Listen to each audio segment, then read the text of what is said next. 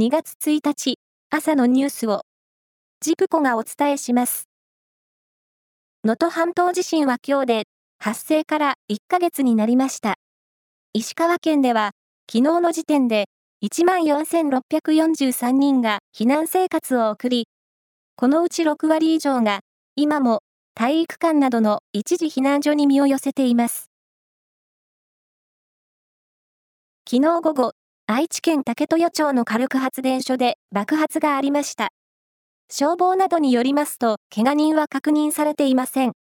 この発電所は、東京電力と中部電力が出資する発電会社、ジェラが運営する施設で、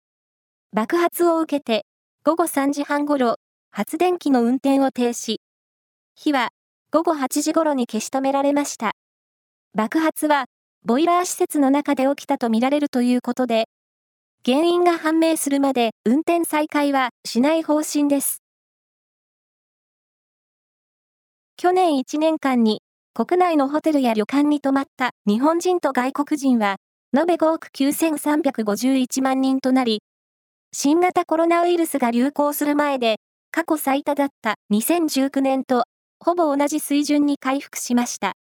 これは観光庁が昨日公表したもので、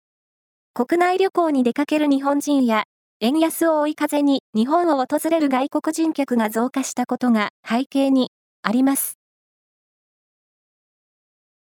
東京都品川区は、区立の小中学校と義務教育学校の児童生徒が使う書道用具といった学用品について、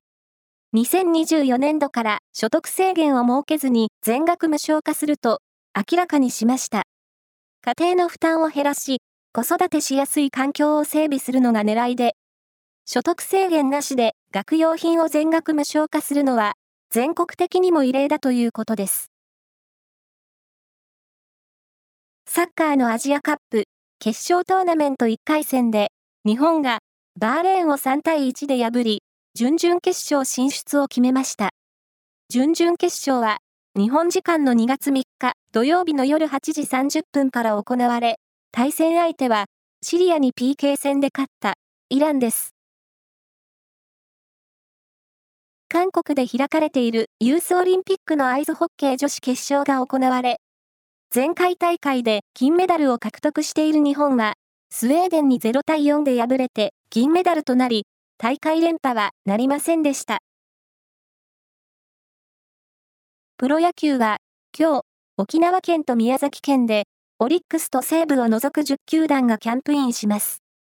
中日は、今日からおよそ1ヶ月間、1軍は、茶谷町、2軍は、読谷村で、それぞれキャンプが行われます。以上です。